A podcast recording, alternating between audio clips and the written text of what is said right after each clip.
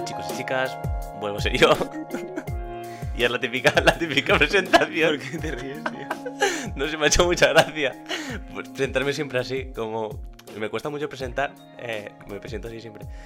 Eh, nada, eh, volvemos con uno de- una, una recopilación de mejores momentos. Esta vez eh, engloban desde el capítulo 22 al 24.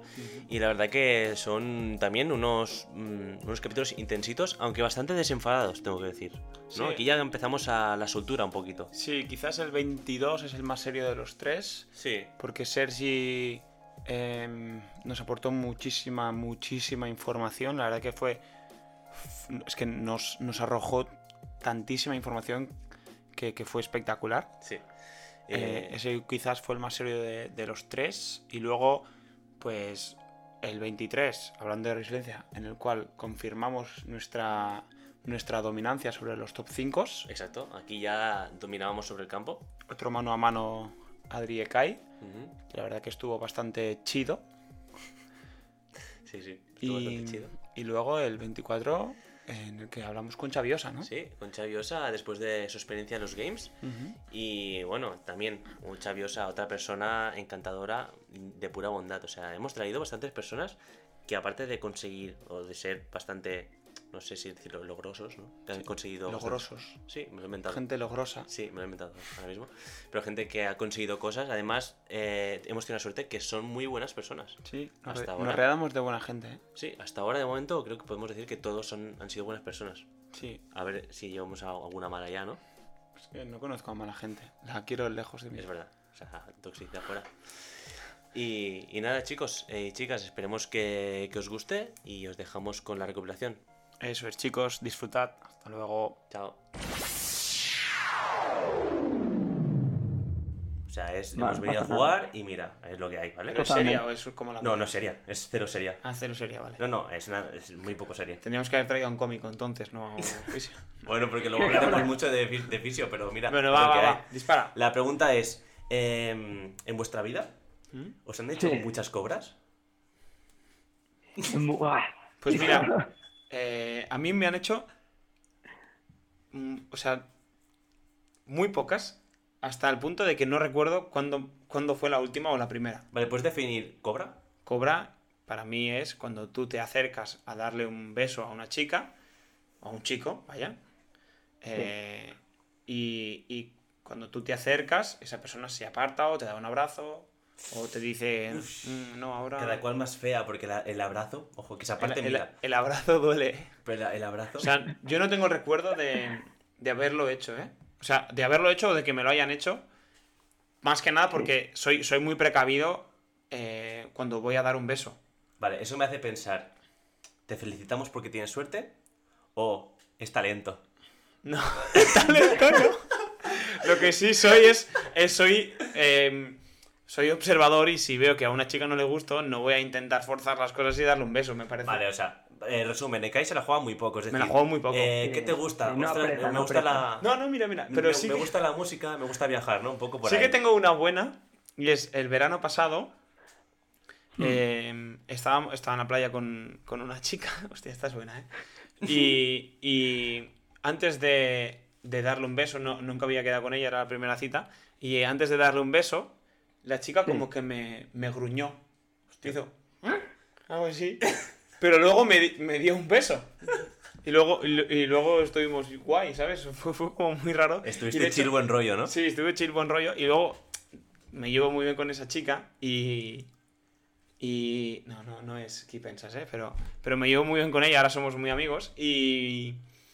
Y, y a veces se lo recuerdo y, y le da mucha vergüenza. Hostia, Fue, fue muy divertido. Qué bueno, tío. Bueno, en primera instancia a lo mejor se acojonó un poco y Sí, luego dijo, va. exacto. Venga, Sergi, ahora tú. Vamos. Mira, pues yo la verdad es que soy un poco como tú en el sentido de que voy bastante a tiro fijo, es decir, no me la juego. Debo tener bastantes señales de que va a ir bien la cosa, si no, no me la juego. También podría decir que afortunadamente para mí, aunque para otra gente puede ser una desgracia, tengo, llevo ya bastante tiempo en una relación muy larga. Teniendo 32 años, llevo 10 años con mi pareja actual. Pero evidentemente he hecho mis fechorías. Y yo lo que hacía básicamente es, como buen observador, iba picando piedra y allanando el terreno para que cuando surgiera un momento ya, ya fuera un poco cuesta abajo. De Sí, sí, hecho, como- soy de aquellos de que debo notar que de alguna manera ya he conquistado, en este caso, una chica, como para que si voy para allí no, no haya rechazo. Pero seguramente si me hubiera atrevido, como todo, si tiras muchas fichas, Eres Pues- de los míos. Muy bien, muy Sí, bien, sí, sí, me muy gusta, bien. me, me gusta el Ahí, ser ahí. conservador, eh, saliendo de- con la pelota desde atrás, pasándola en banda, pase al hueco un poco y luego eh, pase cuando la, ya la portería está sola, ¿no? Un poco. Sí, Y sueles empujarla. sí, sí, la, la empujo. ¿Y tú, como Adri? de Guardiola. ¿Y Eh, tú, sí, Adri? exacto. Eh, yo, la verdad que eh, también intento no, no arriesgar más de lo necesario, ¿no? Como con Kisar el último podcast, y pues si tú ves que en un combate estás cago, ¿no? Pues, es decir, Sí, ¿para sí, sí. qué intentar un poco más, no? Exacto. Pero eh, creo que he tenido eh, más suerte de lo que esperaba. es decir, creo que he acertado más de las que me han hecho. Así que con esto Sí. puedo decir que también estoy en positivo un poco. Vale, vale. Que no pasa nada porque te rechacen al final. No, no, no. Pues que claro. duele, a- me dolería, creo que la del abrazo no me la han hecho, creo recordar que la del abrazo Uf. no me la han hecho, porque me dolería mucho y se me hubiera quedado La- marcado, la tendrías clavada, ¿eh? pero a ver, alguna ha caído, sí, sí. Pero Sí. creo que estoy en balance positivo. O es que si la otra persona dijera, ¿pero qué haces? Esto ya sería pero como un puñal Uy. clavado en el corazón. Sí, sí. Ya sería como destrucción. Te cambias, te cambias de orientación sexual, ¿eh? O directamente, ¿eh? Se Pase lo que pase. Que al final me surge aquí que al final la prioridad es, es que te esté bien en el, más en el día a día que no tanto, por ejemplo, como nosotros lo tenemos más enfocado igual que es al entreno, ¿no? Igual es más una salud de, de- de día a día, ¿no? De que esté bien en su, su cotidianidad que no sea en final de, de- solamente para entrenar, ¿no? Y al final también Sí. lo que tú Es dices que es, como decía Hayat, que decía en el anterior capi- eh, sí, capítulo, es decir, que lo que a- a- a- donde él no llega lo deriva a otros profesionales. Que eso también es muy importante porque es uno de los temas que a mí más me molesta y que luego pasaremos a hablar si, si, si os parece. Pero bueno, si acaba y luego hablamos de, de esto si, si, si os parece. Sí, no, pues, pues básicamente es que al final pienso que el modelo en el cual una persona debe intervenir, ya sea fisioterapeuta, nutricionista, psicólogo, entrenador, debe ser en la persona y no en el tejido o la zona de dolor. Entonces, teniendo en cuenta esto, mm, al final cuando vamos más allá y hemos hecho toda la parte de tratamiento y vamos a realizar un plan de abordaje, tú debes tener en cuenta la vida de la persona para que este plan sea satisfactorio. Porque si como tal eh, nosotros no tuviéramos en cuenta las preferencias de la persona, los miedos de la persona, la ansiedad de la persona y las limitaciones que pueda tener en su día a día, si yo le aplico el mejor tratamiento del mundo o el mejor abordaje a nivel físico del mundo, pero no tengo en cuenta esto, probablemente el tratamiento acabe fracasando a largo plazo, que es lo que es el, la gran losa que nos llevamos los profesionales de la salud cuando vamos a casa muchas veces. La, la sensación de decir, hostia tú, a esta persona hoy no le he podido ayudar. Sí, pero es que es, es muy curioso porque em, el abordaje que se realiza eh, es, es completamente distinto. Al, o sea, dentro de la misma profesión hay muchísimos profesionales que abordan em, las lesiones de diferentes formas, pero, por ejemplo, te, te voy a poner un ejemplo muy fácil. Eh, yo tengo un dolor en la muñeca Sí. izquierda que, que no, no me permite o, o hay más días de los hay más días de los que no puedo hacer de los que puedo hacer cosas como por ejemplo snatch handstand wall handstand push-ups Eh, en, este, en esta muñeca me he hecho exploraciones de todo tipo eh, me he hecho radiografía me he hecho ecografía me he hecho resonancia magnética y no hay ningún tipo de tejido dañado Eh, Entonces, hablando con un eh, preparador, bueno, no es un preparador físico, sino que es, se llama José Nuño desde Zarauz, y él Sí, me lo dijo, conozco, "Ah, sí. ¿lo conoces? Pues, pues este Sí, señor- Motus, no es claro. Sí, exacto. Me dijo que, que tenía un dolor funcional y que, y que no tenía ningún dolor, no tenía ningún tejido dañado, pero eh, mi muñeca trabajaba de una forma que hacía que me doliera. Entonces, Em, ¿Cómo se explica esto? Porque es, es muy curioso que algo que no tienes en una zona de tu cuerpo donde no, donde no hay ninguna lesión aparente, Sí. eh, ¿cómo te puede doler algo de- donde no hay nada mm, que te tenga que doler, por así verlo? O sea, ¿cómo puede ser, al final es, ¿cómo puede ser que 2 más 2 no de 4, ¿no? Porque nuestro cuerpo es un sistema dinámico complejo y lo que tú no puedes hacer muchas veces en un sistema complejo es...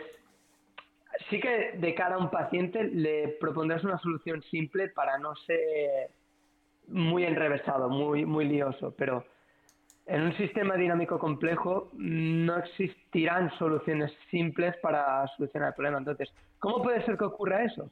Pues porque básicamente nuestro cuerpo tiene muchos factores que interactúan para al final generar un, un estímulo o output. Entonces, ¿qué es lo que pasa? Desde el punto de vista estructural o descriptivo, es lo que has dicho, no tienes nada. No tienes absolutamente ninguna lesión. Eso por una parte te debe aliviar, porque debes tener en cuenta que si no hay nada, la ventaja es que el margen de mejora es mayor, porque si realmente hay algo que está produciendo una lesión y es algo severo, es un factor limitante. A partir de ahí, al mismo tiempo, ¿qué pasa? Yo te digo esto y tú me dices, vale, perfecto, no tengo nada, genial, pero A mí me, a mí me, persona me da más ansiedad que, no- que no... eh, ahí estamos. Ahí estamos. Hay gente que puede decir, "Mm, vale, me parece muy bien, Sergi, pero a mí me genera ansiedad porque, entonces, ¿por qué cojones me duele si yo no tengo nada?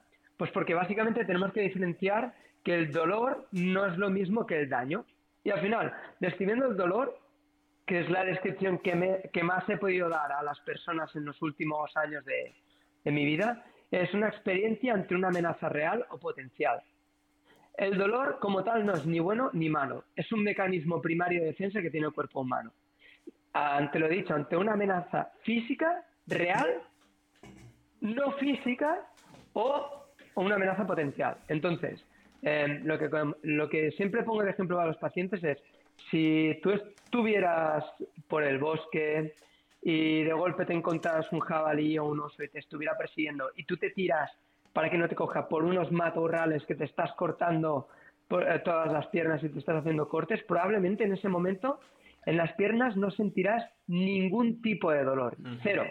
¿Por qué? Porque tu supervivencia está en juego. Entonces, el foco que habrá en el dolor será mínimo, porque lo más esencial será sobrevivir ante esa amenaza tan bestia que es el, el jabalí o el oso. Entonces, lo que comentábamos, no, no sentirás dolor y, y ya está. A veces también puede pasar lo contrario. Tú estás cortando jamón y estás viendo a un centímetro de tu cara cómo se te escapa el cuchillo y, y- y ves que te estás cortando. Buah, la experiencia de dolor estará aumentada porque lo que ocurrirá es que estará ah, amplificada por el foco que tú estás dando a la zona que estás viendo. Y, y también déjame eh, eh, recoger algunas Sí. cosas que has dicho antes. Eh, y es que Sí. mm, hablabas de un poco la humildad de, de- de afrontar lo que estás estudiando ahora, formándote por tu cuenta, dentro de unos años no va a servir de nada, ¿no? Pero es que eso me parece eh, una visión muy sana de ver tu, tu trabajo por el, el simple hecho de decir, ostras, em, primero de todo, que en el caso de, por ejemplo, Aniol, de decir, mira, eh, me saco un level 1 y me paro aquí, ¿sabes? O en mi caso, mm, tengo una carrera de magisterio, me quedo aquí, ¿no? Como que el simple hecho de hacer lo mínimo, eh, yo creo que cuando encuentres tu vocación no es suficiente, es decir, mm, para Para ser coach de CrossFit no te sirve solamente la, la titulación de level 1 que dura un fin de semana, sino que lleva mucho más trabajo, mucha más formación y todo eso se ve, pues como tú dices, a partir de estudios que lees, libros que lees, eh, cursitos a los que asistes, ¿no? Como que me parece una, muy manera, una, una- una manera muy sana de afrontar eh, tu trabajo, el hecho de formarte en otros ámbitos y no para de formar aún sabiendo que igual lo que haces dentro de 10 años no, vale- no va a valer nada, ¿no?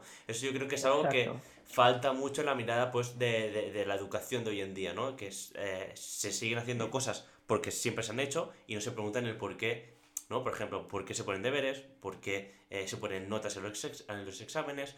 Mm, ¿Por qué obligan a los niños a leer, no? Muchas de esas preguntas que se, hace- que se hacen por inercia y no hay un porqué detrás, ¿no? Pues yo creo que tu visión es muy sana porque eh, eres consciente de ello y, y- y formas parte de la solución un poco, ¿no? Y, Claro.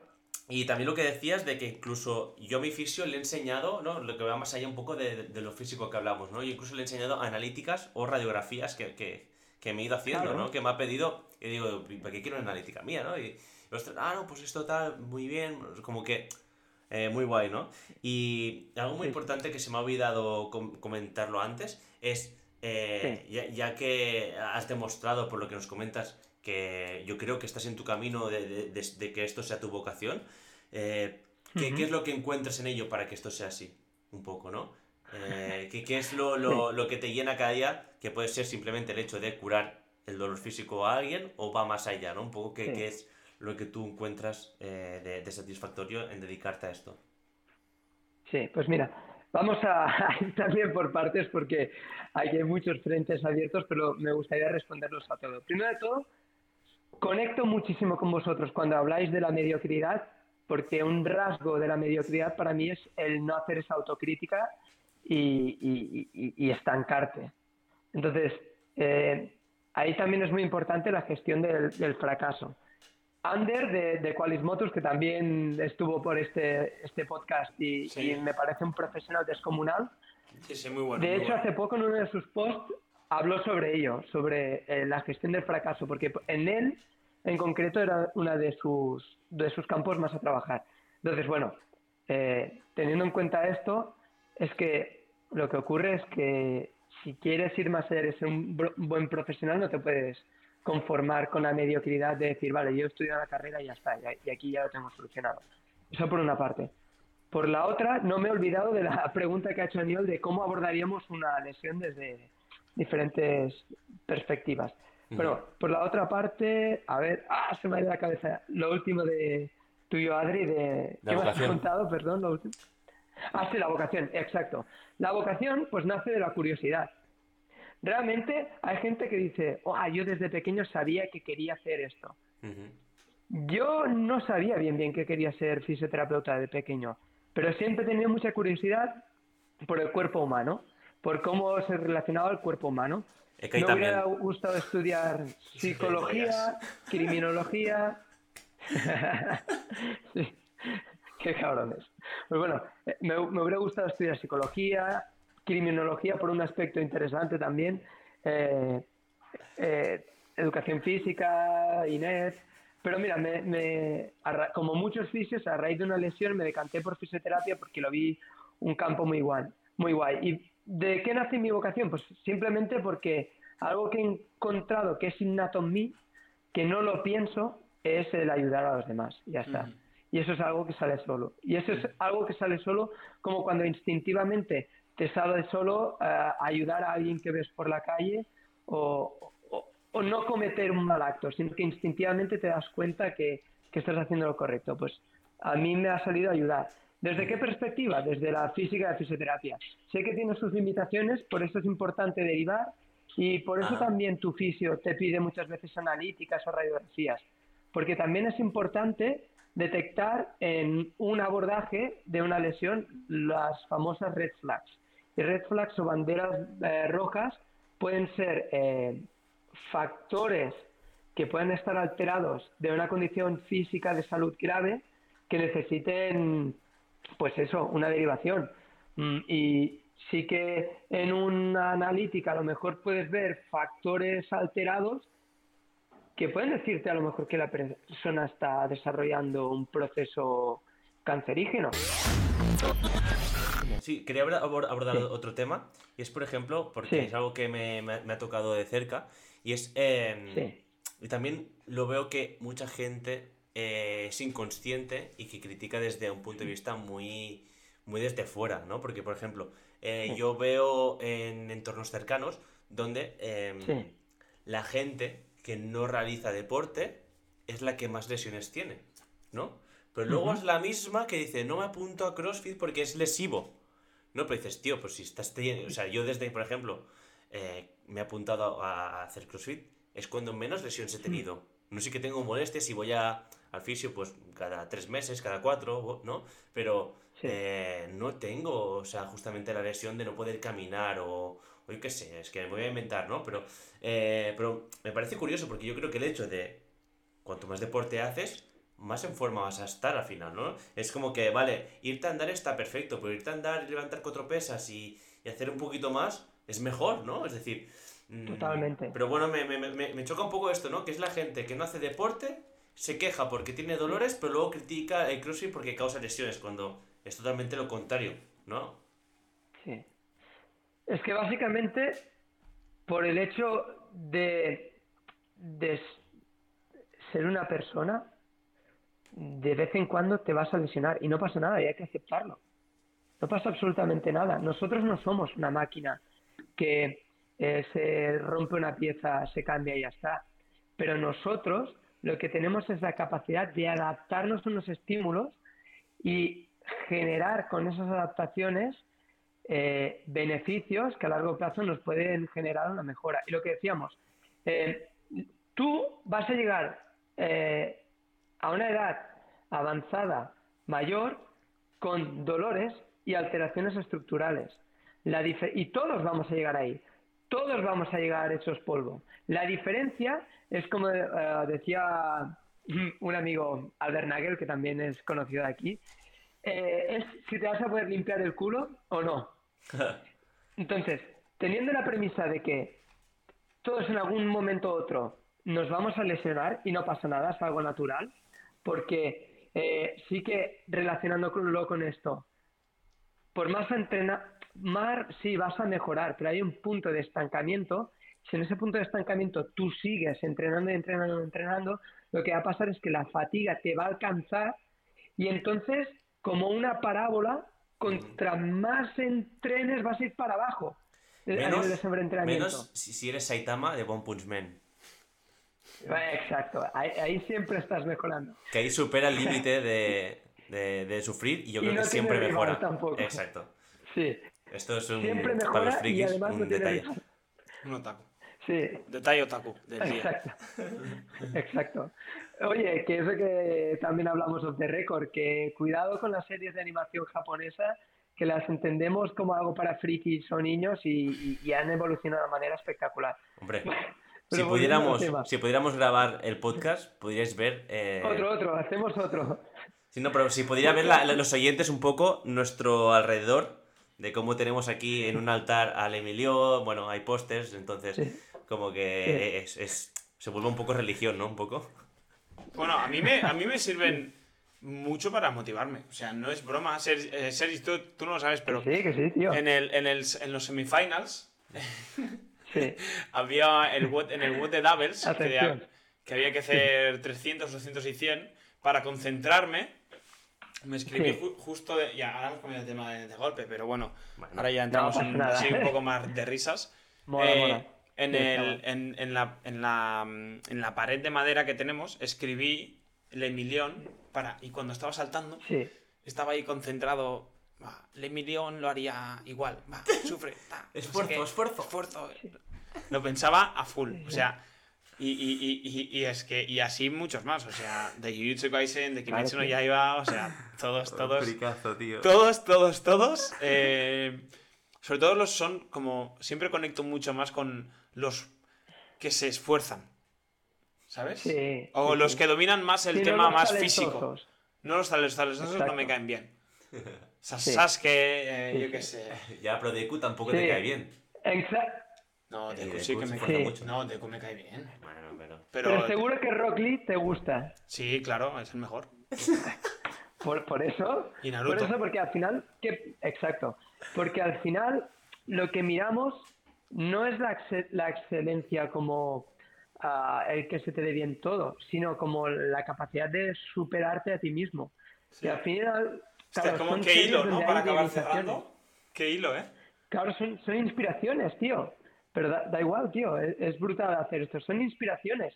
Y si a ti esas inspiraciones te motivan, ¿qué más da que sea de un anime? Da, da igual, tío. Sí, sí. Te sirve. Te, te permitió llegar a semifinals, perfecto. Que algún día, ojalá llegue ese día, de verdad.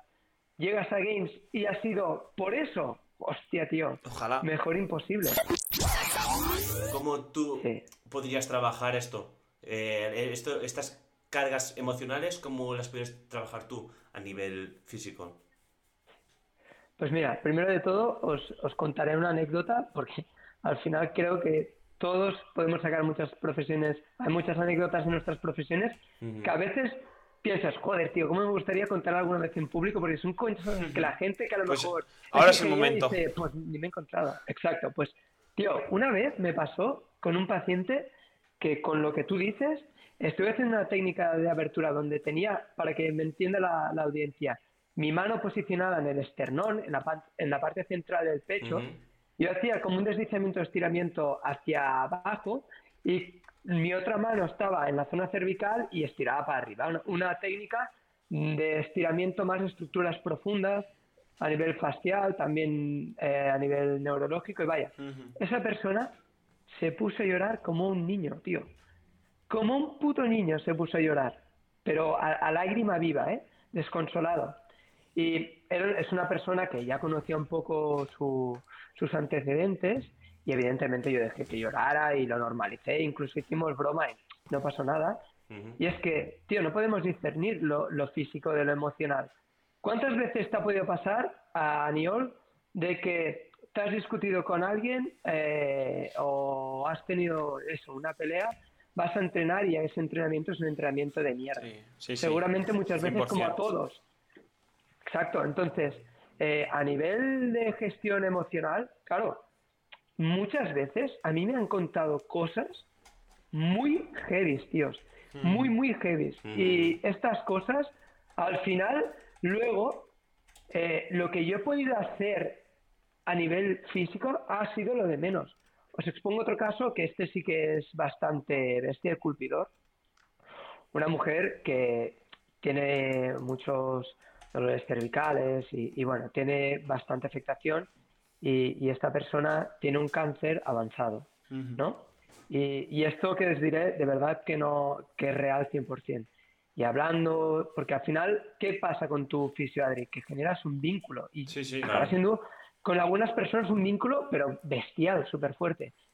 Eh, hubo un momento que ya había ido a una revisión oncológica y me dice, es que, Sergi, esto que te voy a explicar, no se lo he dicho a mi familia eh, y me queda un año de vida, más o menos.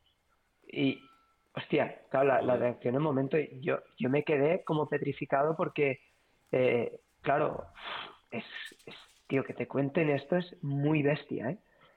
Y nada, y claro, esta, esta mujer, eh, yo la había tratado muchas veces y ya tenía un dolor que, bueno, que por desgracia, como era un tratamiento paliativo, unos días mejoraba y paliativo quiere decir que no, que, que Mm. no realmente tratas el origen, sino que es para que Para que mejore no su calidad de vida, Exacto. pero ya está, exacto. Pues, tío, mm, a partir de ahí me llamó dos días después y me dijo, Buah, es que la sesión que me hiciste me fue súper bien. He estado unos días que me he encontrado genial. ¿Creéis que fue por lo que yo hice de nuevo o por, por lo que soltó? Por lo que soltó claramente. Y nada, nos toca hablar de un tema interesante y denso, yo creo, un poquito. Iba a ser un poquito... Sí, Vamos ahí pero- un poquito por las ramas, filosofeando un poco, pero... De- denso, pero esperemos que, que no tan denso. Que no sé, que, no, que esto no es para echar la siesta como el tour, sino que Bueno, gente tiene que ser usa... un poco. Va a ser un poco denso, pero también divertido. Sí, gente lo usa para dormir. ¿Así? Este es muy buen podcast para dormir. Ah, sí, es verdad, es verdad, es verdad. ¿Quién nos lo ¿Verdad? dijo eso? Eh, Kisar, creo. Kisar, Kisar, verdad, es verdad. Pero bueno, bien. Eh, hemos estado los dos de vacaciones. Eh, sí. venimos con la mente despejada. Hemos estado en puntas opuestas. Sí. Porque yo he estado fin de semana en Menorca, estamos grabando esto en jueves día 12 y esto va a salir el jueves 19. Ujú. Acaba de salir el episodio con Sergi. Em, y tú has estado en Galicia. Sí, yo estoy en Galicia. Hemos pillado unos días. Madre mía, he venido moreno de Galicia. ¿Qué me lo iba a decir? Ahora el agua está Fría. congeladísima. Sí, sí, sí. Duro, ¿eh? Durísimo, Sí, ¿eh? sí, sí. En Menorca parecía un- una bañera, ¿eh? Ajá. Es, es en serio, está muy caliente el agua. O sea, es, es loco. Pues no, no, ahí eh, lo, le pasamos fatal cuando íbamos a la playa. Yo, no me- yo cuando fui a competir a Vigo hace dos años... Ah, es verdad que tuviste que nadar, ¿eh? Buah, Con neopreno, nadar- ¿eh? No, no, a las nueve de la mañana. Ahí con... Muy fresco, ¿eh? no, ni- Con tiburones y todo, ¿eh? Eh, Chopa vio una, una mantarraya, dice. Yo no me lo creo mucho, Yo pero... tampoco, seguro que es mentira. Va. Bueno, va, presentamos el tema de hoy. Eh, sí, bueno, no. Primero vamos a por la pregunta. Ah, sí, vale, va. Eh, la pregunta, sorpréndeme, Kai. Eh, mi pregunta es la siguiente. ¿Tú crees que hay personas ahora que están más felices o más tristes ahora que la mascarilla eh, ya casi nunca se lleva? ¿Crees que hay gente que dice, joder, ahora con la mascarilla no... Mierda, no puedo igual no tal? ¿O crees que, crees que hay gente que dice, ah, bien, por fin puedo enseñar mis rasgos ¿Tú crees- característicos? ¿Tú crees que la, la mascarilla ha subido la autoestima? Yo creo que hay personas que se han beneficiado de la mascarilla. Sí, yo también lo creo. Pero también creo que, por ejemplo, a nivel laboral, lo que más me molesta de, de trabajar en el cole es llevar la mascarilla. Es horrible. Así que mm, me gusta que en parte me pueda bajar un poquito la mascarilla en la calle y, vivir un poco, ¿no? Eh, así que... Pero luego tenemos lo- los extremistas, un poco los, un poquito todavía muy condicionados por, por la mentalidad esta, eh, no sé si Del- llamarla- del miedo, ¿no? Sí, del miedo, que también hay que respetarlos, mira tú. En Galicia estaban muy concienciados, ¿eh? Sí, mucho O sea, más que aquí. Hay gente corriendo al aire libre con mascarilla y digo, madre mía. Pero eso no es ser concienciado, eso es ser gilipollas. Hombre, a ver. es verdad.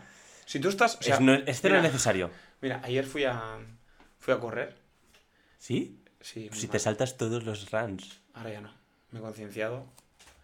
Entonces... Gente, eh, esto es mentira, porque vamos a correr con Ángel Mollera, que es un crack, y Ekai ha venido una vez, No. cuando tocaban los 200 metros. Sí, y gané. Eh, bueno, la cosa es que mm, estaba corriendo ayer por los campos, por los campos de Tordera, o sea, que no hay, que no hay nada, o sea, no hay nada ni Sí, sí, nadie, y me crucé con dos chicas que estaban, que estaban andando y cuando me vieron se, se pusieron la, la mascarilla y te lo juro que estuve a punto de decirles, pero ¿qué hacéis subnor- subnormales? O sea, no lo, no lo puedo entender el nivel de, de- de miedo que nos han infundido, porque es una tontería. O sea, si me cruzo, me cruzo con ellas durante un segundo y, y ya ellas ya se ponen la mascarilla como en plan, uy. O sea, quiero decir, creo que hay unos extremos que, que no tienen, que no tienen mucho, mucho sentido. Hoy hablaremos de resiliencia. Básicamente nos vamos a basar sobre todo en otra vez en los TFGs de Adel Zurita. Sí, yo creo que más que... mm, o sea, yo no me lo tomo más como un TFG, sino como un estudio que yo hice sobre un tema que me apasionó porque me tocaba muy de cerca y empecé a leer mucho sobre este, este- estos, estos temas, ¿no? Un poco. Y descubrí un autor que ya he mencionado bastantes veces que se llama Luis Marcos Rojas. Eh, luego leí sobre el libro que ya te regalé, que hemos mencionado, sobre La Rueda de la Vida de la Elizabeth Kubler-Ross, que también es una psiquiatra muy recomendada. Y el libro también está muy recomendado. O sea, no quiero decir que me cambió la vida, pero sí que me dio otra perspectiva de la vida muy diferente. Porque trata sobre la muerte y cuidados paliativos. También, pues, el clásico de Viktor Frankl, que también hemos hablado mucho de El hombre busca sentido. Total. Y, y muchos otros más, ¿no? Que ya iremos viendo. Pero, eh, bueno, me interesó mucho este tema y dije, hostia, ¿por qué no in- indagar un poco? Y sobre todo me gustó mucho resumirlo en pilares, ¿no? Como hicimos con lo de las preguntas ya de las decisiones. Eh, me gustó mucho porque creo que se hacía más a menos, tan- tanto para mí como para eh, los que lo leían, o ahora lo van a escuchar en este caso, que es, no sea simple un tocho, ¿no? No sea simplemente un tocho, sino que, bueno, que tenga sentido, hacerlo un ¿no? poco más didáctico. ¿no? Sí, más temático. Y mira, no sé, si te parece, hablamos un poquito tú también. A ver, tú, al final tú, yo creo que se corresponde mucho también con tu con tus estudios, ¿no? De psicología un poco. Sí, a ver, sinceramente. Y también eh, de la calle un poco, ¿no? La residencia que da la calle. Voy a omitir esto último. A ver, sinceramente creo que yo en la carrera sí que he tocado un poco la resiliencia, no, no mucho, la verdad, no es, no es un tema... Sí que se toca como un poco por encima en todas las asignaturas, pero no he entrado a, profun- a profundizar en ninguna asignatura como tal sobre qué es la resiliencia, cómo se trabaja, sí que tengo algún conocimiento que otro y sí que puedo relacionar algún concepto, pero básicamente tampoco soy, soy un experto porque la resiliencia como tal estoy un, creo que se ha mm, utilizado demasiado para todo. Sí. Y creo que se ha- es una palabra muy extraña, muy bonita y todo el mundo utiliza en todo. O Sí, sea, exacto. Por ejemplo, yo creo- a mí me ha cansado un poco el, el- el concepto como tal, el, el término, y, y lo aborrezco un poco más que nada por eso, porque se ha utilizado demasiado y creo que hay muchas cosas que no son resiliencia, que la gente lo llama resiliencia, que se utiliza en casi todo, que todo el mundo cree saber lo que es, eh, todo el mundo tiene una ligera idea y todo el mundo parece que sabe de Exacto, sí, es como las vacunas. Sí, exacto. Pero sí es como la palabra un poco el amor, ¿no? Que es seguramente sea la palabra más maltratada y que más significado han dado durante toda la vida, ¿no? Es como que ahora sí que es verdad que yo a medida que hice un poquito el estudio, sí que vi que había mucho expertito de resiliencia que mm, realmente era porque, no, así, eh, se te ha muerto un familiar, mm, lo superas y eres mejor, ¿no? Como, ¿sabes? Como si fuera muy fácil, ¿no? Entonces, yo creo que era, son un poquito como expertos de, de panfleto, Sí. ¿sabes? Que se dicen lo que tienes que decir y poco más.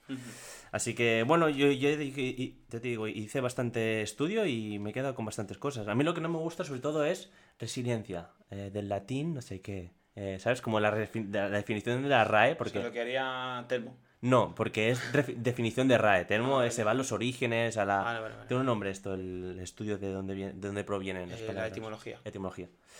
Entonces, sí que yo sé que viene del latín, resiliere, Sí. ¿sí? Que es como rebotar, ¿no? Entonces, es un término que se aplicó al principio a la física y para Sí. que lo, entenga- lo entendamos en lenguaje de, de tontos, para nosotros, ¿eh? No para los que nos escuchan, eh, es como si fuera pues un muelle, ¿no? Que tiene la capacidad de doblarse o de, de ser maleable y de volver a su, a su estado de origen, eh, a estado original, ¿no? Y esto pues luego se aplica en muchos otros ámbitos, por ejemplo, una caña de bambú también, ¿no? Que es muy flexible pero a la vez dura. Y aquí me gustó mucho Como la- porque... la, canción de KCO, ¿no? ¿Eh? ¿Eh? ¿Cuál? Porque creo que estamos... Ha habido un momento de conexión ahora mismo. Eh, la de la palmera. Esa es, Pero no, no me acuerdo qué canción era. Jabati Camel. Ah, Esa es la canción que pondremos también en la lista. Es, es la canción de Jabati Camel que dice... eh, en el 2004 fue, ¿eh? O sea, dice, yo soy la palmera que se dobla pero aguanta el huracán, ¿no? ningún tipo de orden es mi quinto alias coño yo soy la palmera que se dobla pero aguanta el huracán desde que escribimos un gran plan qué coño Pues pensaban un poco este... que es una frase que también creo que ha utilizado demasiado. ¿Él? KCO. Sí. Creo Sí. que lo ha utilizado demasiado. Bueno, yo, yo no creo que es demasiado, sino que se ha dado mucho bombo. Sí, se le ha dado mucho bombo. El rollo. Rollo mucho post de Instagram, ¿sabes? En plan, tú no eres una palmera, tío. Eres un pringao. O sea, no él, eh, sino la gente que utiliza estos términos. Ya, tengo que decir que estamos a jueves mm, día 12 y aún Ekai no ha subido la foto que es- estamos todos esperando con el pie de foto Easy Choices Hard Life. Es que estoy buscando una foto que eh, aún no tengo foto para que, que refleje lo que, lo que quiero que, que refleje, ¿sabes? Vale, vale.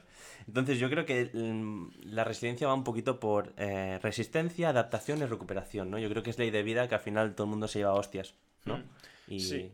y tenemos que salir de ahí lo mejor mm, reforzados posible.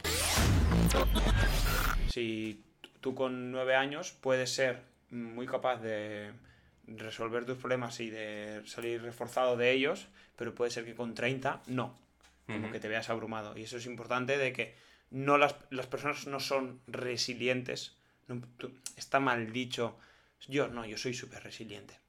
No, tú puedes tener características mm, de una persona resiliente que se pueden ver manifestadas o pueden pasar en algún momento de tu vida, pero puede haber otros momentos en los que eh, esas características no se vean manifestadas por eh, tu situación eh, laboral, por tu contexto, por, por muchísimos factores. Como ya sabemos que la vida es el conjunto de, de- de muchísimos factores que no siempre están relacionados eh, con solo un único factor. O sea, decir que tú eres resiliente se anula, ¿no? Es como decir, yo soy humilde. Soy humilde. Soy- yo soy humilde. No, y en este caso eh, es, es aún peor, porque es- es- la humildad eh, no tiene mm, tantos factores, no es tan multifactorial igual como, como la resiliencia. Ya, exacto. Sí, yo creo que abarca muchos pilares más esto, ¿no? Abarca como muchas... Es que, es que yo creo que el problema es que es muy ambigua un poco, ¿no? Y por eso se juega tanto y hay Mm. tanto... Ese es el problema, que es, tan maldeable que es un poco, ¿no? término relativamente nuevo, es un término que se ha visto acogido mucho por la comunidad científica y por, y por la no tan científica. El tema del coaching creo que también ha hecho mucho daño. El del coaching mal hecho Oh, sí. ha hecho mucho daño. Eh, entonces hay que, hay que hablar con, con cierto criterio. Yo tampoco soy un experto, No, no, no, aquí somos dos ignorantes, pero sí hemos que, dicho. sí que intento que, que, que se utilicen algunas palabras Se han- más o menos. Se ha Mr. Wonderfulizado. Uf, te lo has jugado hoy, ¿eh? Pues un poco sí, este término de psicología barata de eh, recuerda, eh, vive, sonríe y sé feliz. Y tú, ah, hostia, ¿no? Ah, vale, gracias, ahora ya estoy bien. Sí. Y que eh, se, se entiende como la capacidad de una persona a solucionar sus problemas, a solucionar su- sus adversidades, a, a, mm, atravesar estas de- diferencias o esas diversidades eh, y después de estos problemas salir reforzado. Sí, es, eh, sí, disfrutar de un poquito de, también del, ca- del camino, ¿no? Viaje antes que destino. Sí, Y, ahí las metido muy Sí, bien, sí, sí. entre ¿eh? y también encontrar un poco la oportunidad o la luz dentro del el problema, ¿no? Yo creo que va un poquito por ahí. Y sí que se define mucho siempre, sobre todo para eh, los más infantiles, de cuando se te muere un, un- pues el abuelo en este caso, que sea, eh, poder superarlo y Sí, de aprender de evolucionar. ello, valorar más la vida, Sí, ¿no? yo, en- yo en y ser duelo... mejor persona, pero mm, es demasiado simple solo y se simplifica mucho a la pérdida de alguien, ¿sabes? Sí, en, psicología del duelo, no sé si das cuenta el perro este, pero en psicología del duelo, eh, nuestra profesora, que era, que era una crack y la verdad que, que era muy muy buena, eh, utilizaba mucho el término de, de las mari- bueno, del- de la mariposa y del gusano. sí, sí, sí, sí. Y es que em, seguramente cuando, o, bueno, yo lo he vivido en mis propias carnes, pero que se muera alguien cercano eh, es un momento muy doloroso y, y es, el dolor es tal que te llega a hacer, a, a realizar cambios o a evolucionar de una forma que aunque tú no seas muy consciente, porque yo en ese momento eh, no era muy consciente de todo lo que, cómo estaba cambiando yo, pero sí que ahora me doy cuenta de que, de que soy de que soy bastante diferente hacia mejor, creo, de lo que era anteriormente. Entonces se utiliza eso como que a veces el dolor te ayuda a cambiar y te ayuda a mejorar como persona. Sí. Yo creo que Puede pasar todo- o no puede pasar. Sí, y sin necesidad de que haya un, un problema como tal, sino que estés simplemente harto de sufrir. Yo creo que muchas personas, aunque estén sufriendo, siguen tropezando, siguen tropezando y al final es cuando están hartos de sufrir que dicen, eh, vale, ahora sí que eh, quiero cambiar, ¿no? Porque si no cambias, si, si tus resultados siempre son los mismos, es porque no cambias lo de antes, ¿no? Un poco. Así que nada, simplemente. Mira, con esto me, me ha, me ha venido a la cabeza una película, no sé si ya la he recomendado, que se llama Patch Adams. Mm, No, de hecho yo no, ni la he visto. Pues es como el padre de la risoterapia, digamos, ¿vale? Y es muy buena, tiene, o sea, la recomiendo muchísimo. Es como eh, un doctor, ¿vale? Que encuentra su vocación en la medicina, pero la medicina muy humana, ¿no? Desde, desde la risa, o sea, desde por qué morir es malo, por qué un paciente que se te muera es malo. Eso también va muy de la mano con el libro de La Rueda de la Vida, ¿no? De al final que se te muera alguien, bueno, todo el mundo va a morir, ¿no? Entonces, cuando estás en el medio y que se muera alguien es como si fuera eh, malo, cuando al final, bueno, es un proceso natural, ¿no? Entonces, eh, por supuesto eso lo puedes evitar. Pero en esta escena de Patch Adams lo que decía era, voy a intentar ponerlo bastante gráfico, ¿vale? Vale. Eh, el, el pavo empieza la pele, es súper listo, ¿vale? Pero decide internarse en un psiquiatra, él mismo. ¿vale? Y ahí dentro conoce a un genio, que era un genio que era, eh, bueno, el descu- descubridor de una, de una fórmula matemática que no sé qué, ¿vale? Ahora no me acuerdo el nombre, tiene un nombre. Y eh, lo toman por loco, cuando el pavo en verdad no está loco, pasa que es un, es un genio, ¿vale? Y le dice, al principio, ¿eh? le dice, ¿cuántos dedos ves? Y le saca cuatro dedos. Y, y dice, cuatro. Y dice, ah, otro loco, no sé qué, y se va, ¿no? Y al final, eh, antes de salir del psiquiatra, vuelve a la habitación donde está este señor y le arregla con un celo un café, ¿no? Algo así. Dice, ostras, tienes maña, ¿no? Y le explica, dice, ¿cuántos dedos ves? Y le saca otra vez cuatro dedos, ¿no? Y el tío dice, cuatro. Dice, no, no, no, no, no me mires, no mires a los dedos, mírame a mí, ¿no? Y se pone como los dedos entre las dos personas, ¿vale? Entonces dice, eh, ¿cuántos dedos ves? Mírame a mí. Y entonces ve cómo se difumina un poquito la mano y se desdobla los cuatro dedos, ¿no? Dice, ocho. Y dice, ahora lo has entendido, ¿no?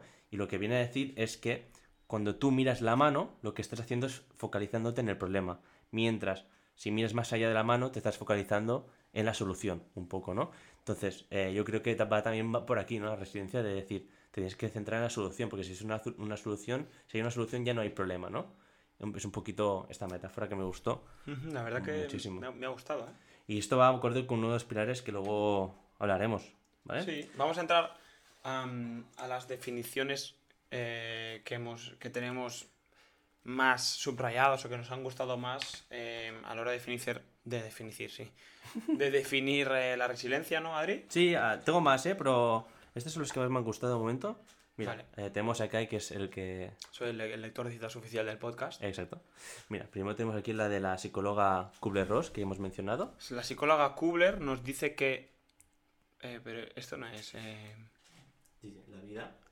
Sí, sí, ya, pero esto no es la definición de resiliencia. No, no son definiciones Es de una resiliencia cita que Adri ha pensado que era que podría ser interesante Son para muchas- los es- sí. oyentes, ¿no? que acercan a, pues, a esa definición global que tenemos. Vale. Un poco. O sea, la intención de hoy es que entendáis un poco más lo que viene siendo la resiliencia como término holístico. Exacto. No como supero una adversidad y ya está. Que al final es la, es. definición perfecto. sencilla. Dice así, la vida es como ir a la escuela. Recibimos muchas lecciones. Cuanto más aprendemos, más difíciles se ponen las lecciones. Cuando se aprende la lección, el dolor desaparece. Eso es lo que nos dice Kuller Ross. Ujú. en un- Cuando aprendes la lección, el dolor desaparece, ¿no? Un poco. Cuando ves la solución, se va el problema un poco, ¿no? Yo creo que va, va por ahí. Vale. ¿Sigo con, Sí. con los A siguientes? ver quién es. Eh, Bueno, esto creo que no hay que decirlo, creo que lo de abajo, ¿no? Sí. Eh, Pablo Dors. Esto es un monje. Un monje. Sí. eh, ¿De dónde? Mm, No sé. No lo sabes, vale. Es español, creo. Ah, Pablo Dors nos dice que. Pero aceptar lo desagradable y entregarse a ello sin resistencia es el modo para que resulte menos desagradable. Lo que nos hace sufrir son nuestras resistencias a la realidad. Cosa que yo relaci- relacionaría con muchas veces, por ejemplo, con aceptar el dolor, no con abrazar el dolor. Eh, ejemplo muy fácil, em, cuando te bañas en agua fría. No, en serio. Sí, sí, sí. Cuando estás en agua fría, O quejarte porque llueve, ¿no? sí, ¿Va- lo... va por ahí o Aquí hay un tema también, que luego lo hablaremos en los pilares, que a mí hay una cosa aquí que a raíz del podcast que escuché el otro día de Entre Podcast de nuestros amigos Edo y Telmo, con el psicólogo Punk, que no sé... Sí, me gustó, yo también lo escuché. Me Me gustó mucho. gustó mucho. Y hay una cosa que estoy muy de acuerdo con él, con el, con el chico que hablaba, que ahora no sé cómo se llama. em, eh, y es eh, una cosa que saldrá sí o sí porque me arde la piel cuando a veces lo pienso. Que luego, Ahora, o sea, más tarde va a salir. Sí, sí, va a salir en los pilares. seguro. Vale, vale, ok. Va a salir en los pilares seguro. Vale, bueno, pues y si no sale, lo voy a decir yo. Vale, lo dejamos. Vale, vale. Pero yo aquí lo que viene a decir un poco es que mm, sonreír al sufrimiento parece excesivo, ¿no? Pero al final es como lo más inteligente. Si tú evitas sufrir, sufrir, sufrir, lo que estás haciendo es sufrir, es contraproducente, ¿no? Es lo que dice Mark, voy a leer yo, ¿vale? Cae porque... Atento, eh. Eh, sí, me voy a esforzar. Dice, evitar el sufrimiento es una forma de sufrimiento, ¿no? Y evitar los problemas es un problema. Un poco como que si tú evitas algo, ¿sabes? Como co- contraproducente un poco, ¿no? Y al final yo creo que cuando estás evitando lo que estás haciendo es culpar, buscar un poquito lo demás. Y antes, recogiendo lo que has dicho antes de abrazar el dolor, me gustaría mucho eh, también eh, po- poner un poquito de énfasis cuando hablamos de dolor y de sufrir al dejar ir un poco, ¿no? Porque eh, yo creo que estamos muy enganchados, y es algo que yo estoy trabajando mucho también personalmente, estamos muy enganchados a esa emoción eh, primaria que nos dio pues una persona o un momento, ¿no? Y que no salimos de ahí. Por ejemplo, me invento, tú dejas a tu pareja y a, la- a los dos meses quieres volver con esa pareja porque eh, qué bien estaba con esa pareja, ¿no? Como quiero estar con esa pareja porque está Sí, muy bien, muy te bien. enamoras del recuerdo. Exacto. Y es un poco una metáfora que, me, que, que aprendí hace poco, que era, qué guay la fiesta que vino Juan. Porque nos lo pasamos súper bien con Juan, ¿sabes? Entonces, a cada fiesta que voy a ir, tengo que invitar a Juan, porque pedazo fiesta, Juan, ¿sabes? Pero Juan al final Deja de ser divertido. Exacto. Y es como que estamos, invita- estamos como eh, enamorados de ese primer Juan, mientras que... Sí. "Buah, es que Juan, vaya pedazo de fiesta, es que tenemos que invitarlo, ¿no? Y al final, bueno, es que como fue tan guay esa fiesta, estás más enamorado del recuerdo y no pues, de la evolución o de el punto final donde estás ahora, ¿no? Un poco. Pongo en contexto, ¿vale? Porque es un poquito larga. Vale. Y es una carta que le escriben a la doctora Elizabeth Kubler-Ross, ¿vale? Y lo que, le- o sea, es muy duro, ¿eh? O sea, pelos de punta, lo estoy pensando ahora mismo. Y es eh, un niño de 3 años, 3 o 5, no, no, creo que es mayor porque tiene un poquito de conciencia, tiene rollo 5 o 6 años, ¿vale? Pero bueno, al final es un niño moribundo, creo que tenía cáncer, ¿vale? Y le quedaban, o sea, era cáncer terminal, ¿vale? Y el niño tan, tan joven le pregunta que por qué él tenía que morir. Hostia. O O sea, el niño le pregunta a la doctora, ¿no? Sí, sí, sí, por qué él tenía que morir, ¿no? Y ella, pues un poquito intentando darle un significado a, a- a la vida, ¿no? Le, le- le explica lo siguiente.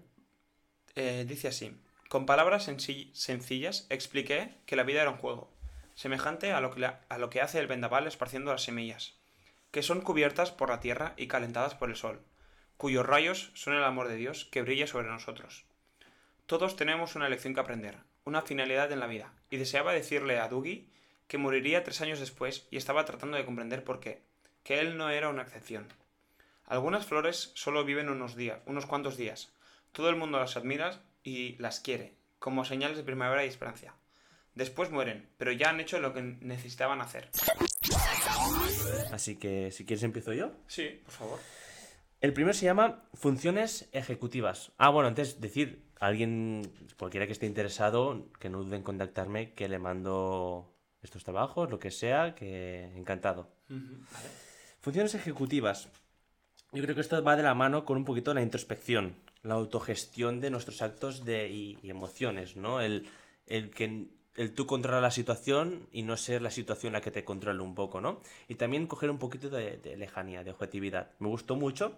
Eh, volvamos a Archivo de las Tormentas, a ver si alguien responde. Pues ya.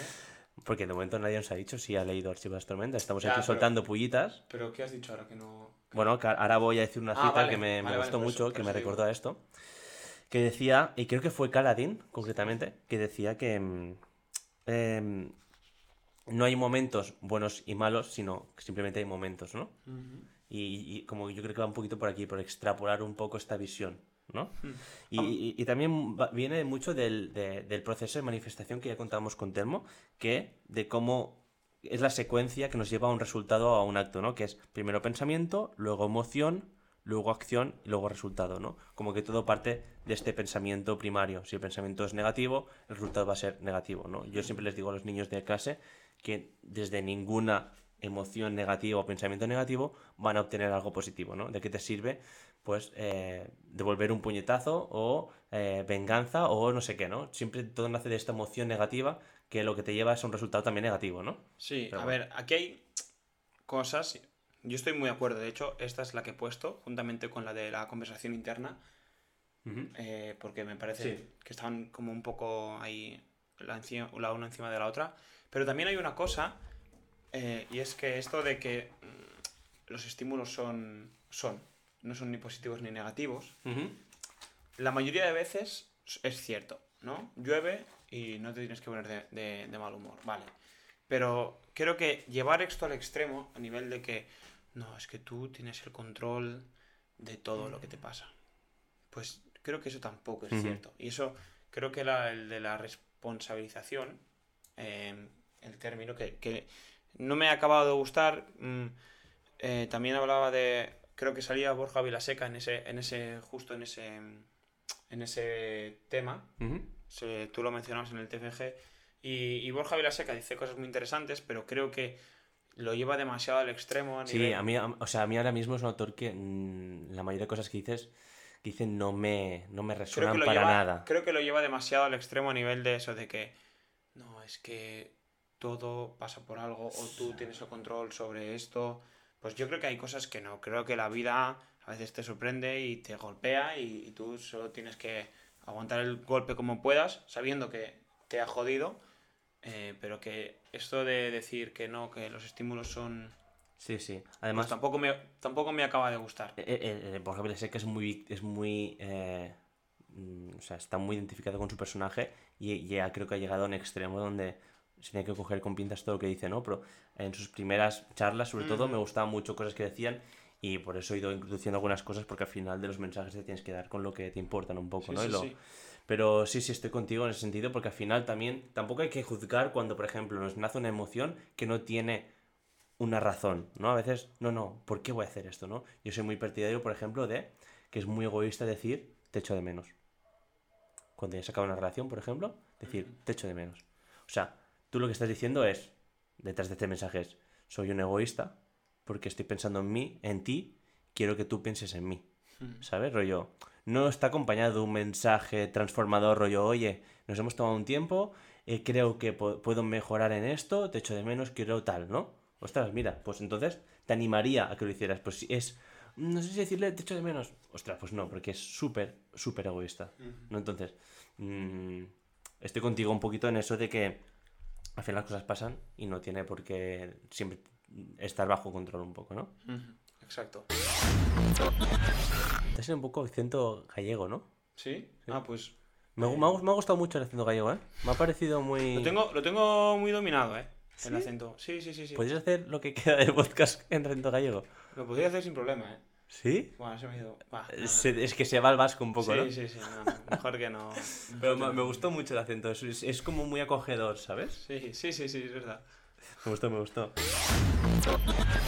También, eh, retomando un poco lo de lo de el campo de concentración, eh, recordé una parte que, le- que le- que leía de, de, de Víctor Frankl que decía que cuando, cuando él hablaba de su logoterapia, ¿no? Y de encontrar el significado de la vida, decía que cuando veías a, a prisioneros que estaban fumando, es que ya se daban por perdidos. Sí, Porque- porque valía mucho dinero. No, porque intercambiaban cigarros por, Por- comida. sí, sí, sí, Y eso. cuando ellos ves fumando era como que ya habían perdido el sentido y que. Y, por ahí, de ahí viene un poco también su. Sí, sí, su logoterapia, que luego hablaremos. No, no, es cero el millón, por eso lo digo, y por eso me, me da un poco de tirria. Por eso te decía que es, al final yo tengo ese, ese punto de vista de alejarme del victimismo un poco, ¿no?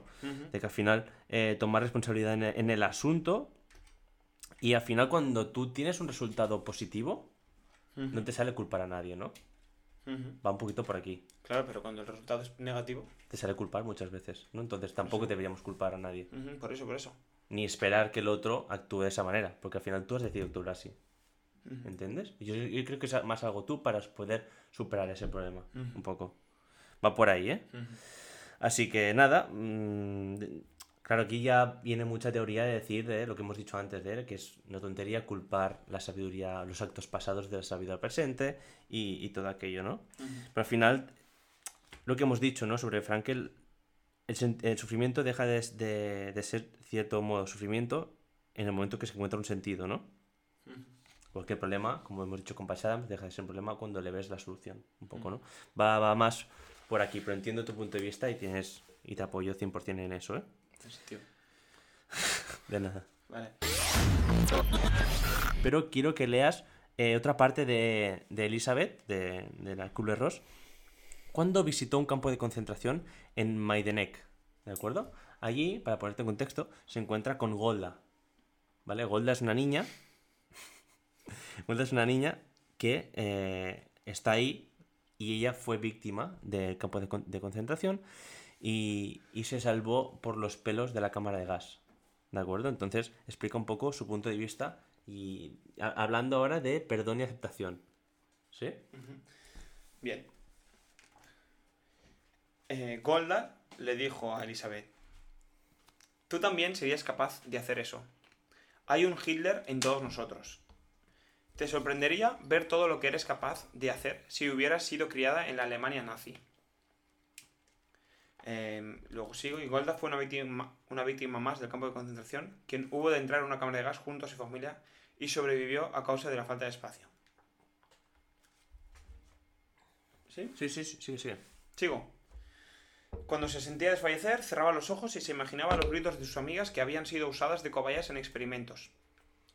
Y pensaba, debo vivir para contárselo al mundo, debo vivir para contar los horrores que ha cometido esta gente. Y así alimentaba su odio hasta que llegaran los aliados. Después, cuando el campo fue liberado, se sintió paralizada por la rabia y no logró verse dedicando el resto de su valiosa vida a vomitar odio. Como Hitler me dijo, si dedicara mi vida, que me fue perdonada, a sembrar las semillas del odio, no me diferenciaría en nada de él. Sería simplemente otra víctima más al intentar propagar más y más odio. ¿No? Yo creo que coge muy buena posición en el sentido de lo que puede hacer es odiar más o utilizar ese odio como para algo positivo, ¿no? Dice, si logro que una sola persona cambie los sentimientos de odio y venganza por los de amor y compasión, entonces he sido digna de sobrevivir, ¿no? Como que eh, utiliza esta- el hecho de que haya sobrevivido por suerte o por casualidad para algo positivo, ¿no? Como que me Sí. gustó mucho. Sí, yo creo que es algo que, que solo son capaces de entenderlo personas que, han, que están en esa situación. Porque creo que es la rabia y el odio es, una, eh, es un sentimiento muy inflamable, muy, muy volátil, que, se, que, se, que el, el más mm, primal de todos, el más eh, fácil de sentir, pero también es un sentimiento que agota mucho. Creo que es un sentimiento que, que te cansa mucho y que, y que, no, y que no gusta sentir. Y te pasa mucha factura a ti, justamente. Exacto. Y ahora te voy a leer una cita bíblica. Cita bíblica, no te he dicho ni, ni mi, mi interpretación cristiana Sí, ni sí. nada. Bueno, unas palabras de Jesús que creo que fue un adelantado a su tiempo y que hay mucho que aprender fuera del mensaje cristiano Sí, que hay detrás, ¿eh? Te escucho. Pero eh, él estaba en una sinagoga y entiendo que era domingo, era el día de, de descanso del Señor, ¿vale? Y ahí había un hombre que tenía, eh, dice que tenía seca la mano, pero yo creo que tenía como algún tipo de parálisis o algo en la mano, ¿no? ¿Qué pasa? Que el día, el domingo es el día de reposo, no se podía trabajar, no se podía hacer nada, ¿no? Y eh, lo que le dice él es, levántate, que te voy a curar, ¿no? Y la gente y los guardias se ponen a su alrededor diciendo, "Mm, ¿qué estás haciendo? No puedes hacer nada hoy de esto, ¿no? Y él decía, ¿es lícito en los días de reposo hacer bien o hacer mal? ¿Salvar la vida o quitarla? Y le salva la vida, ¿no? Y, y- ahí me, me surgió muchas preguntas porque algo que parece tan sencillo lleva una pregunta muy importante que es, ¿qué es más importante? ¿Cumplir la ley o hacer el bien? Eh, si se lo preguntas Buah, a ver. a un rompedor del cielo, es cumplir la ley. Es verdad. Si se lo preguntas a un corredor del viento, es hacer el bien. Si me lo preguntas a mí, es hacer el bien. Yo también creo que es hacer el bien. Estamos de acuerdo. ¿Sabes lo que son los rompedores del cielo? Sí, lo sé. Vale, vale. He leído mucho estos días. Así me gusta. Seguimos recomendando mucho Brandon Sanderson y El Archivo de las Tormentas, Sí, para que os entendáis. sí. Y acabas tú con la cita. Sí, Recomiendo yo la canción. exacto, ya acabamos. Y, y a comer. Mira, eh, es de Frankel. Y es que creo que es como acaba la parte, sabes que el libro tiene dos partes, ¿no? Un poco la parte más experiencial que vive en el campo y la otra Mm. Sí, parte sí. más de su logoterapia, ¿no? Y la parte de la experiencia dice eh, sobre el hombre, sobre qué es el hombre, ¿no? Un poco hablando de la finalidad de la vida, ¿no? Y dice, nosotros hemos tenido, tenido la oportunidad de conocer al hombre quizá mejor que ninguna otra generación. ¿Qué es en realidad el hombre? Es el ser que siempre decide lo que es. Es el ser que ha inventado las cámaras de gas, pero asimismo es el ser que ha entrado en ellas con paso firme musitando una, una oración. O sea, esta dualidad, Espectacular. esta dualidad, pero es de punta ahora mismo, ¿eh? voy a volver a decir lo que van a escuchar la semana que viene, ¿no? Que estoy aquí en el pueblo muerto de calor. Y ya os he avisado de récord, pero ahora eh, que estamos grabando pues a las 3 de la tarde, ahora aquí hay una vida en mi casa, bueno, en casa de mis tíos, que, que igual entran chillando. Es que chillan mucho.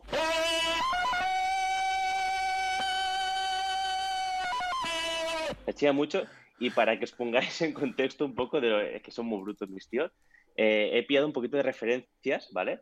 Eh, porque me han hecho la típica pregunta, pero tú, ¿cuánto levantas, no? Y, y, y me han hecho su conversión porque tienen como... Tres borregos, ¿no? métrico. no, a ver, tampoco. no es todo el pueblo, ¿eh? Sino son mis tíos, porque me, me consta que hay gente del pueblo que nos escucha, que me sorprendió mucho. Me dijo, oye, Hay, escucho, hay tal". internet en el pueblo, entiendo, ¿eh? Sí, cabrón, ve. y nada, eh, estoy eh, muy contento porque hoy nos acompaña alguien muy especial que tenía muchas ganas de, de que participara. Xavi Osa, ¿qué tal? Buenas chicos, muy bien. Gracias por, por invitarme. Esto es un privilegio, ¿eh? Bueno, tú has estado en podcast, en- has estado en muchos podcasts, tú ya estás acostumbrado a hablar en público, ¿eh? Ya eres toda una referencia. Que va, tío, tartamudeo mucho. Y además, Eh, Sí, sí, sí, no, pero además eh, habla mucho en inglés. Hace en Instagram, no sé si tú lo sigues, le gusta sí, mucho dar mensajes ahí de motivación en inglés, ¿eh? Hay que tenerlos cuadrados, ¿eh? Es para que me entienda cada vez menos gente. Para, ¿sabes? Pareces interesante, pero este tío no sé qué está diciendo, pero. Ah, vale. No, pero muy bien. de o sea, verdad lo que digo. ¿eh? no, no, muy bien, muy bien. Eh, ahora, pues, eh, Xavi, si decimos cosas con mala pronunciación, nos tienes que corregir, porque tengo mi madre, que está detrás, que nos escucha también, que es maestra de inglés, y cada vez que decimos una burrada de las nuestras, pues me, me cae colleja, ¿sabes? Pero bueno. Em, tú, eh, Xavi, tú cuando hablas de, de, de tu brazo, bueno, de tu muñón, lo- no, lo habla, no hablas mucho de discapacidad, ¿no? ¿O a qué te refieres? ¿Te refieres a muñón cuando hablas del, del- del brazo y luego... em, o sea, más que nada para, para, para hablar en el mismo idioma, en el mismo lenguaje, para no para que no haya errores o cosas raras. A ver, yo no me. No es que tenga nada contra la palabra discapacidad, pero no me gusta decir. No me gusta usarla porque he visto que, que me falte parte del brazo, que me falten los dedos, etc. etc. No me ha hecho discapacitado. Me ha, me ha complicado eh, quizás el entrenamiento, pero al final he podido hacer cosas que, que otros atletas están haciendo. Entonces, no, o sea, capaz soy, me vas a llamar un hándicap porque te dificulta las cosas, ¿no? Eh, pero mm, con más trabajo, pero eh, se pueden lograr, ¿no? Si, si peleas y si trabajas.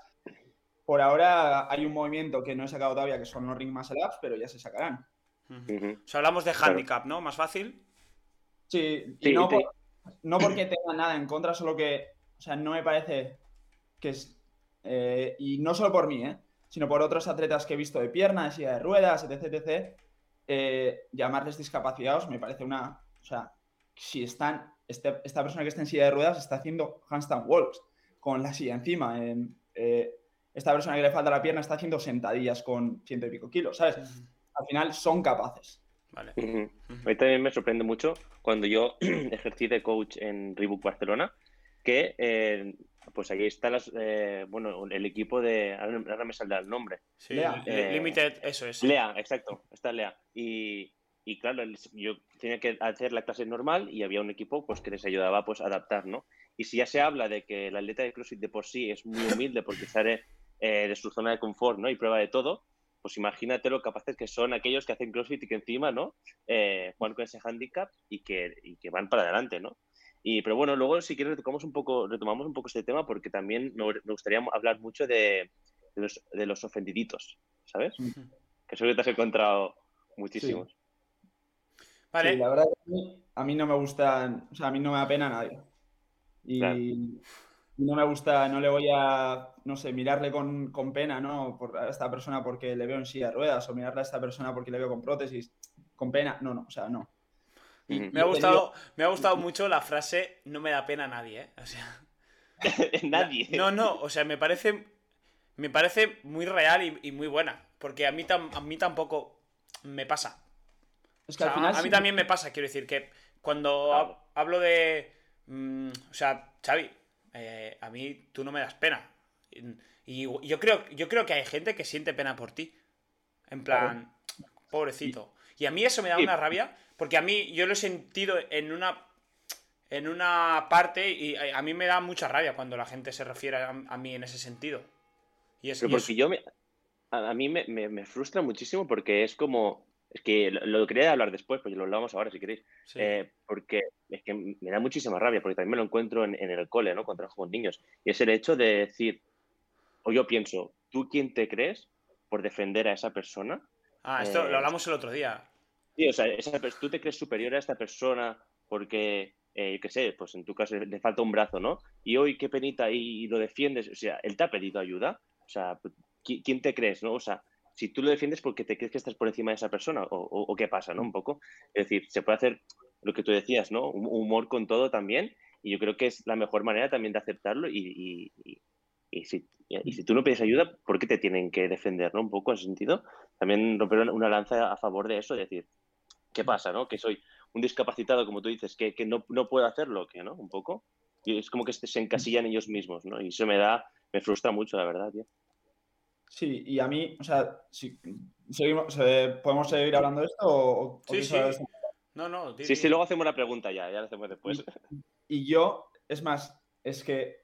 Y yo he, he sufrido de esto, de, de victimismo, ¿no? Ajá. ¿Por qué? Porque la gente me ha mirado tanto tiempo con pena que al final entras en esa dinámica. Y, jolines, ¿no? Cuando empecé a hacer CrossFit, eh, jolines, qué guay, eh, puedo hacer clean, o qué guay, puedo hacer... Y te conformas, te empiezas a conformar porque crees que eso es suficiente, porque, bueno, me falta el brazo, esto, esto, es, esto ya es suficiente. Eh, y ¿Qué, qué me pasó? Que fui a competir con, con la élite, los mancos más fuertes del mundo, y me llevé una hostia impresionante, porque eh, ese victimismo me había llevado a conformarme con, con, con suficiente, ¿no? Y espabilé. Y espabilé. Y luego, al, al intentar implementar la categoría adaptada en, en otras competiciones de España, eh, pues he intentado pedir, he intentado exigir y sí que he visto que hay muchos atletas con, jolines, es que esto se me hace muy difícil, jolines, es esto. Pero yo voy a ser real contigo. Yo, si, si quieres, te hago, levanta la barra, pero luego cuando quieras competir a nivel mundial, no es lo que te vas a encontrar. O sea, yo no te voy a mirar con pena. Si no te sale ahora, entrena, trabaja, pero el pero es que no, o sea, no me das pena. Eh, y no te voy a mirar, te voy a hacer un favor y no te voy a mirar con ese sentimiento de pena, porque yo creo que eres capaz de levantar esto. No va a pasar del día a la mañana, vas a tener que entrenar, pero eh, personas con menos han conseguido ese objetivo. Entonces, ¿por qué tú no? Siempre hay alguien con menos consiguiendo lo que nosotros estamos intentando conseguir. Claro, también es un poco esa mirada de, que se llama de zona de desarrollo próximo, ¿no? De decir, eh, si tú te estancas en el, en el victimismo, ¿no? Un poco, y, solo buena, te ¿eh? quedas en lo... Sí, solo te quedas en lo que tú puedes hacer, ¿no? Eh, tú necesitas a alguien que te acompañe, en este caso, pues, maestro, coach, o lo que sea, ¿no? Y que, y que te pueda dar esa visión de hacia dónde puedes llegar, ¿no? Sobre todo también con ayuda, ¿no? Si un niño con ayuda puede contar del 1 al 10, sin ayuda, perdón, puede contar del 1 al 10, pues con ayuda igual puede contar del 1 al 20, ¿no? O al 50. Pues también es eso, ¿no? Un poco de, de esa mirada de no me das pena, sé que puedes, vamos a ello, ¿no? Y yo creo que esa es la actitud correcta también a tomar y la más sana. Y yo estoy intentando inculcar eso a todos los atletas adaptive de, de- nuestra comunidad, ¿no? Que yo tuve mucho, o sea, al final me ves y, ostras, qué guay, Xavi está haciendo hashtag walk, ostras, qué guay, Xavi está haciendo esto. Pero mi objetivo no es solo conformarme con, con hacer, no, no. Si quiero competir y si quiero que esto simplemente, y si quiero llegar a competir con un- algún día con vosotros, si me conformo con un metro, eh, me voy a quedar ahí. Pero si, o sea, yo necesito gente y quiero gente a mi alrededor que me diga, eh, o sea, esto, o sea, no, ne- tenemos que hacer más, tenemos que entrenar. O sea, que el objetivo no sea hacer lo suficiente para una persona que le falte un brazo, no, no, no. El objetivo no es que me adapten las cosas, el objetivo es que yo me adapte al- a los entrenamientos o cualquier, cualquier circunstancia. Que tú me digas, tienes que hacer handstand walk estos metros y que yo me tenga que espabilar, coger los discos que tenga que coger, eh, las tablas que tenga que coger y ponerme esa distancia de walk. O sea, al final, si nosotros no avanzamos, eh, o sea, tenemos en nuestras manos, mano en este caso, eh, tenemos que el, el futuro de este deporte lo ponemos nosotros. Los niños y las niñas que vienen por detrás, nosotros les ponemos el estándar. Ujú. Y si nunca intentamos sobresalir de, ese, de esa zona de confort, pues esto no avanza. Eh, Kai, antes de, de empezar, anunciar que ya está disponible Ah, vale. la playlist. La playlist. La playlist que hemos hecho de pues, con todas las canciones. Sí. Eh, hemos hecho una playlist con todas las canciones que hemos ido recomendando o que eh, los invitados han dicho al final del podcast, ¿vale? Decir que no, no he podido encontrar y he investigado la de Telmo. La ¿Cuál? de BTS. Ah, no sale, no sale, no sale. Telmo. No, no, no hay hueso a encontrarla. No, no sale, no sale. Sí, exacto. Y ni la tuya tampoco de Chiclet. Tampoco sale en, en Porque Spotify. Chiclet es un grupo muy selecto. Ya. pues, ¿Sabes, sabes, que ¿sabes qué es Chiclet, eh, Xavi? Ni idea. Es el grupo de música de tu coach. ¿Y por qué no? Esto debería ir eh, con, con la program, ¿no? Claro. O sea, por X, por X dinero tienes la program y te va a llegar un disco de chiclet. O sea, esto. Pues díselo, díselo al jefe. Claro, pues tampoco está en la lista. Así que bueno, eh, a partir de hoy ya está disponible. Se llamará Zugasti Vibes. ¿Sí? O Zugasti V. Vives. Sí, Vives, ¿vale? Con V y B, ¿vale? Y nada, y después de que Xavi nos diga la suya, pues también estará esa canción y ya está. Es, es muy random porque hay desde la canción de Coco a la de Guns N' Roses, ¿sabes? O sea que hay de todo un poquito. Así que nada, si queréis continúo, nada, os cuento tres cositas de- del pueblo Vale. que, que con la pregunta de mi tío de cuánto levantas, digo, a ver, lo máximo que he levantado de peso muerto, pues eh, creo que fueron 190, la última vez que hice hace un año, ¿sabes? Me dice, ¿y esos cuántas arrobas son? ¿Cuántos arrobas? Arro- arrobas. ¿Qué son arrobas? Y yo qué sé, pues su medida. Y se ve que una arroba son 11 kilos y medio o algo así, ¿sabes? Y entonces yo he, he levantado 19 arrobas y un celemín. ¿Sabes? Como el monólogo de Daniel Rovira que dice lo de una mejilla, una harta, un huevo, pues eh, igual, ¿sabes? Eh, y luego también a mi, a mi familia de aquí le llaman los caracoles. Pues se ve que no sé qué abuelo mío eh, trabajaba mucho. Y como trabajaba del campo, está todo el día ahí metido y cuando llovía se, se metía dentro y ya al parar de llover volvía a salir, ¿no? Y era como un caracol. Y cada familia tiene su nombre y la mía los caracoles. Era para compartir un poquito. Y también el otro día un amigo mío me, me- me dijo el insulto más grotesco que se veló la sangre un poco, que no me lo esperaba, ¿Qui- que he escuchado por un, un amigo de aquí del pueblo. Ah, del pueblo. Ah, vale. Y muy vasto, ¿eh? Y muy gratuito el insulto. Yo a mí se me heló un poco la sangre. ¿Es machista? Y, eh, no, no. ¿Es racista? No, No, tampoco. ¿Es LGTQBista? No, va en contra un poquito de, eh, de la religión, igual. Ah, igual, los, igual los creyentes se ofenden. Eh, me dijo, me cago en la cara de la Virgen. Tú y yo dije, "Buah, muy gratuito, tío. O sea, muy gratuito, de la nada, tío. O sea, se me da la sangre. Dije, tía, ¿sabes? Como... Tremen- tremen- Eh, Paréntesis que ha valido totalmente la pena, ¿eh? Sí, ya está. Ahora continuamos si queréis hablando, pero creo que valía la pena compartir esto, ¿no? Yo, yo creo que deberíamos decir a, a Niola Singular que ponga, o sea, los, los discos en arrobas, Vale. ¿sabes? En lugar de Pero kilos... ya no, so- ya no solo en libras. Sí, o No, sea, no, en, en arrobas. Un disco No. de 11 kilos, una arroba. Y, de, y el color diferente, rollo lila. Color lila. eso es. Al final, o sea, tú vas a Estados Unidos y levantas la hostia, levantas 200, eh, 400 li- kilos es menos, pues ya arrobas, levantas una mierda, pero... Es como te ponen en tu sitio, ¿no? ¿eh? Te ponen en tu sitio. Te ponen en tu sitio. Sí, claro. Dos arrobas. Eso es como... Eres un mierdas. Eso es mierda. Claro. Yo, a mí cuando viene alguien al gimnasio y, y lo recibo yo, o cuando lo recibe Carla, las miradas y las caras son diferentes. Y no me quiero imaginar lo que sería viendo cuando alguien llega y, y te ve a ti. Hmm. A ver, no sé, no sé qué estarán pensando, pero sí que les, les hago, o sea, les hago ver. ¿Haces alguna bromita? ¿Haces alguna bromita? De sí, yo haciendo CrossFit solo perdí el brazo. No, demasiado pronto. Ya cuando pasan, ya la prim- después de la primera semana ya me. Pero Ya, Eh, pero el, como entra y, ¿sabes? La peña no, no, no vuelve, dice, esto es muy hardcore. ya, pero si tú. Xavi, ya lo ves perdido, si ya ves el caso perdido, puedes soltar una de estas. Pues mira, igual empiezo a hacer, ¿eh? Igual empiezo a hacer. No, pero sí que les digo, mira, si yo puedo hacer esto, o sea, puede hacer, podéis hacerlo todos, ¿no? Sí que, sí que la dinámica de al principio de, de dar clase, claro, yo necesito cosillas para adaptarme, ¿no? Entonces, si, si, si tengo que hacer un handstand walk y me pongo el rulo del Decathlon, pues la peña venía detrás mío a por los rollers.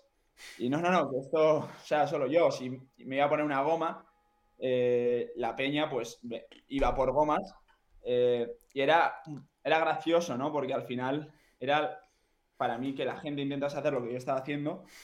eh, es, es- es un poco. Era, era muy gracioso, tío. ¿Se, se ponían el roller de aquí? Que sí, sí, sí, sí. Sí, Sí, ¿eh? sí, sí, ¿Sí? sí, sí, sí. Aquí, cuando ha dicho que hay aquí, se refería al brazo, al antebrazo. El brazo. Sí, sí, Sí, sí. sí, se lo pone como para hacer handstand y. Sí, una. yo, yo- ahora me, o sea, me he hecho, me he hecho risas, pero sí, sí, sí. La peña.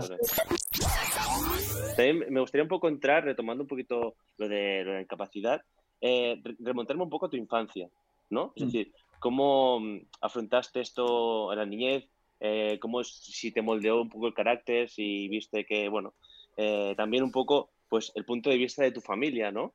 Cómo, cómo lo recibieron ellos, cómo fue su, bueno, un poquito ese punto de vista, ¿no? Mm. Bueno, al, pri- al principio, eh, cuando somos niños, no quieres encajar. Y, y yo era diferente. Y muchos niños, pues, canalizaron, canalizaron esa diferencia, pues, al final con insultos, ¿no? Eh, y, y me hicieron bullying, pero bueno, eso al final está en el pasado. Lo que tuve suerte, mucha suerte, fue de tener la familia que tengo y los amigos que tengo, porque mis amigos no me preguntaban a ver si podía ir a hacer surf. Me decían, Xavi, vamos a hacer surf. No me preguntaban a ver si podía escalar, me decían, Xavi, vamos a escalar. Eh, mis padres me inculcaron, o sea, que quieres eh, hacer paracaidismo, pues haz, o sea, mi padre, me dijo- es más, me dijo, que yo no sea la excusa para que tú no, consi- de, que tú no consigas tus, lograr tus objetivos, ¿no? Eh, Ujú. Me han apoyado en, en- en todo, porque he hecho un poquito de todo. eh, snow, surf, escalada, eh, bici. Y he tenido la suerte esa de tener unos, unos, una cuadrilla, como le decimos de aquí, muy activa con el deporte. Y gracias a eso he probado deportes diferentes y una familia que me apoya en, o sea, lo que, lo que quieras, hazlo, ¿no? Pero hazlo con ganas. Qué guay. Muy bien, tío. Entonces, al final eso es lo que me, me salvó, ¿no? En- de tener pensamientos muy oscuros, de muy negativos, a, a- porque no me fijaba en lo que tenía, ¿vale? Al final siempre querer agradar a esa gente que te insulta, querer demostrarles, ¿no? Que, que tú sí que vales, gastar todas sus energías en eso en vez de agradecer a esa gente que sí que está para ti, contigo y ve lo que vales, ¿no? Claro. Entonces, cuando empecé a fijar en ellos y, y hacerles caso, pues ahí es cuando empezó todo con el deporte. Y mira que yo era malísimo. O sea, yo, eh, o sea, no era, o sea, todavía no soy la hostia, pero al final eh, empecé a probar cosas y, y, tío, pues eh, disfruta. Aquí hemos llegado. ¿Y cómo.? Mira, pero cómo- tú, por ejemplo, Perdona, Xavi. eh, de- di, de- No, no, di, di- di tú. No, no, relacionado con el tema también un poco enfocarnos en las ventajas, ¿no?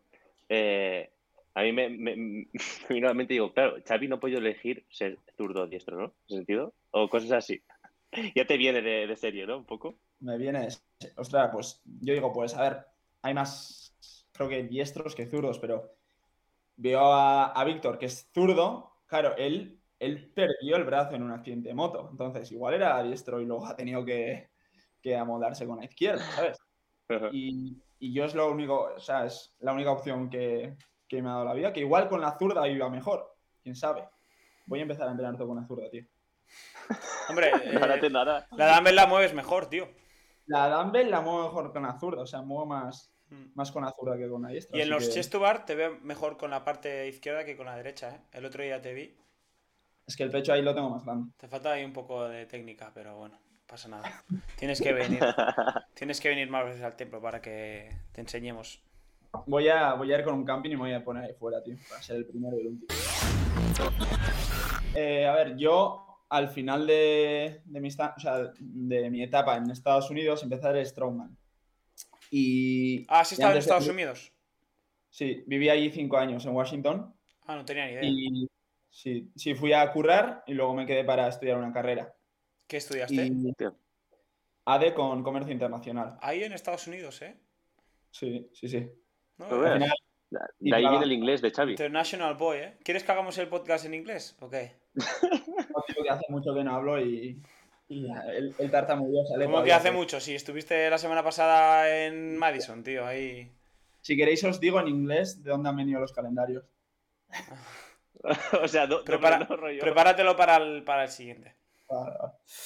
Eh, nada, estuve allí eh, durante cinco años y es más, curra, como mientras curraba en Gold Gym, que es esta cadena enorme de gimnasios donde entrenan Ah, pensaba que me currabas de camarero. Eh, aquí sí, ¿eh? Y flipas. La próxima vez os voy a llevar unos cafés y vas a flipar cómo. Ya te pelan mandarinas, eh, y- así que ya, ya estamos en ese nivel de confianza. ¿Qué, ha- qué has- qué te has hecho en el pelo, tío? ¿No habías visto o qué? Sí, sí, sí, pero es que no he tenido oportunidad. O sea, Me queda bien, ¿eh? antes tiene que criticar. ya has dicho te un poquito y te has hecho eso. ¿Sabes? Mira, es que esto no me, no me gusta revelarlo, pero voy a revelarlo. A lo largo de mis años de experiencia en el mundo, con, interaccionando con personas, ¿sabes? yo he a- me he dado cuenta de que si uno siempre está igual, eh, de, de forma aparente, es decir, físicamente, ¿no? Y cada uno, pues igual de guapo o igual de feo, te voy a dejar que lo valores tú mismo, las personas que te rodean se acostumbran. Entonces pasa que si tú eres muy feo o muy guapo, se normaliza hasta ser normal, ¿no? Por un lado y por otro. Entonces, siempre me gusta jugar de vez en cuando un poco así para sorprender. Me rapo, me dejo el pelo largo, me, me hago esto así con el pelo blanco. Me gusta un poco jugar así al despiste para, para luego, cuando vuelvo a estar como siempre, volver a, a lo que sería mi posición natural. ¿Esto que lo has visto de, de Brad Pitt o.? No, esto, esto es mío, tío, mío. Bueno, Xavi, primero te Cosecha, agradezco que cosecha propia, tío. Es algo interesante. era hora, ya era hora que, que criti- criticáramos eso. La verdad que yo no lo he hecho hasta ahora. O sea, te lo agradezco. Pero A ver, yo- no me la he yo me hice- criticado, ¿eh? Una vez no funcionó, ¿eh? ¿Qué te hiciste? Me dicen mechas una vez, tío, y parecía un balón de fútbol y. y eh, Ya, porque Kai, yo creo que a- a- aquí ha hecho dos cosas. Uno, intentar camuflar ese cabezón que tiene. ¿De qué Y vas? segundo, que todo el discurso que ha hecho ha sido un poco para convencerse a sí mismo. ¿No te da No, la sensación? No, no, esto Sí, sí, rollo. Pero está demostrado, gente, ¿eh? Pero está convenciéndose a sí mismo, ¿sabes? Está. Zurita, está demostrado. eh, o sea, has recurrido a la ciencia para. para- La, ciencia apoya eh, mis cambios de look. De forma empírica, además. Vale. Y esto funciona, te dicen, te- por- cuando vas por la calle te dicen más, o sea, se fija más en ti y te dicen que, ah, vale, vale, vale, vale. Pero más. ¿no? O sea, mejor. la Claro, cosa. claro, sorprendes. ¡Pa! Y dices, ¡ay! Entonces, pues, pues funciona así el mundo. Ah, vale, vale. Pero bueno, bueno, ahora- encima se ha puesto a entrenar con los tops esos. ¿Lo has visto? los crop tops. Te, te voy a enviar uno, Xavi. Eso en Estados, en Estados Unidos se lleva mucho, ¿eh? Eh, Sí, la verdad. Pasa que yo he cogido la moda de ahí y la he traído aquí.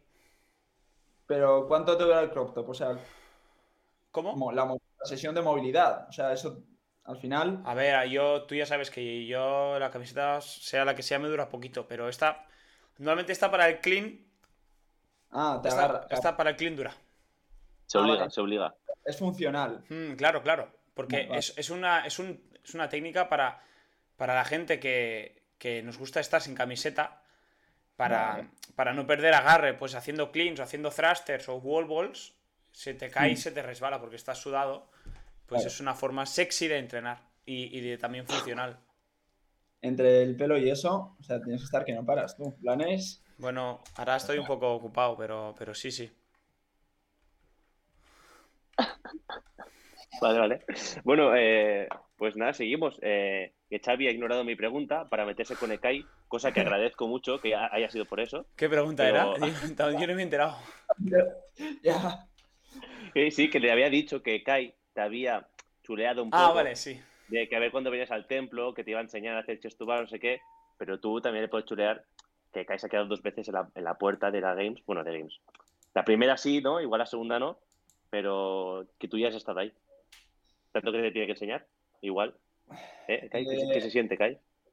A ver, yo mm, no me gustaría que, que Aniel estuviese en mi categoría. Entonces, si se quiere cortar algo, que se corte la pierna, ¿vale? Pero, oye, puedes llegar a Games, Claro.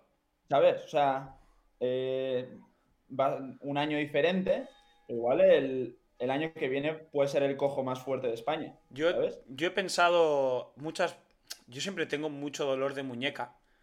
Sobre todo la muñeca.